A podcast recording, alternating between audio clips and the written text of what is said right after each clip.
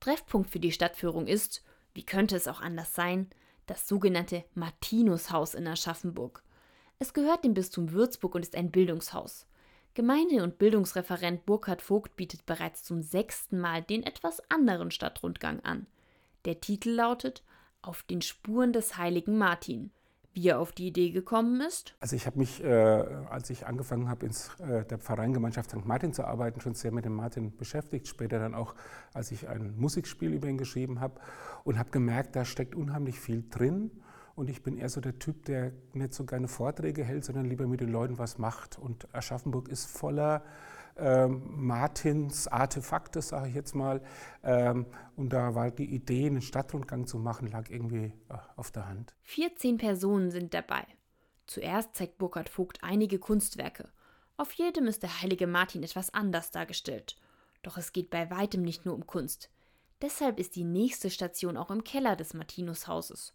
Dort gibt es eine Kleiderkammer. In dem kleinen Raum gibt es zum Beispiel Hosen, Jacken und Pullover.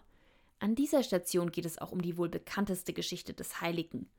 Martin teilt seinen Mantel und gibt einen Teil einem Bettler. Passender könnte es ja eigentlich nicht sein. Äh, Wenn es um den Mantel teilen geht, sind wir in der Kleiderkammer natürlich genau an der richtigen Stelle. Hier wird Kleidung geteilt. Dann geht es nach draußen und auf einen Spaziergang zu verschiedenen Stationen. Zum Beispiel in eine Kirche oder zum Café Grenzenlos. Hier können bedürftige Menschen ein günstiges Essen bekommen. Und dann geht es wieder um die Darstellung des heiligen Martin. Sie findet sich in Aschaffenburg an einem ungewöhnlichen Ort. Auf Gullideckeln. Und da ist er in der Mitte ein Mensch zu sehen. Ahnen Sie, wer dieser Mensch ist? Wahrscheinlich der Martin. Also man sieht einen Bischof mit Bischofsmütze. Doch ist es wirklich der heilige Martin? Ja und nein.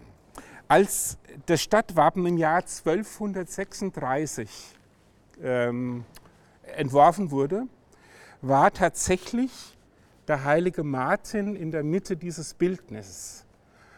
Hintergrund ganz klar, damals haben wir zu Mainz gehört, Mainz, Martin, der Patron. Und man hat es daran erkannt, dass da ein Heiligenschein noch war um die Bischofsfigur. Ohne den Heiligenschein soll es der Bischof von Mainz sein. Denn Aschaffenburg gehörte bis 1821 zum Bistum Mainz. In Aschaffenburg sieht man das aber anders, meint Bildungsreferent Burkhard Vogt.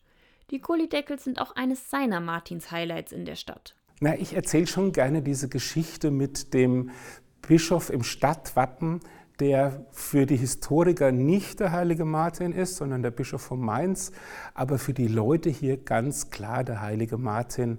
Manchmal haben die Leute halt mehr Recht als die Historiker. Und wie kommt der Rundgang bei den Teilnehmerinnen und Teilnehmern an? Also ich fand es sehr interessant mir gut gefallen, vor allen Dingen die Informationen zu St. Martin äh, über sein Leben als Bischof und so die Hintergrundinformationen, die mir auch neu waren. Und man kennt ja eher so das ähm, Kindliche, was man so erlebt, St. Martins Umzug und die Geschichte mit dem Mantelteilen. Und das war jetzt nochmal eine ganz neue Sicht ähm, auf St. Martin. Ja gut, so, so, viele Sachen, die hast du ja gekannt, so die Figuren, wie die äh, sind. Aber äh, das Highlight halt auch ähm, dieses Soziale wir dann erzählen, wie viele Bedürftige es bei uns gibt. Zum Abschluss geht es noch einmal ins Martinushaus zurück. Da erwartet alle Teilnehmerinnen und Teilnehmer ein heißer Tee.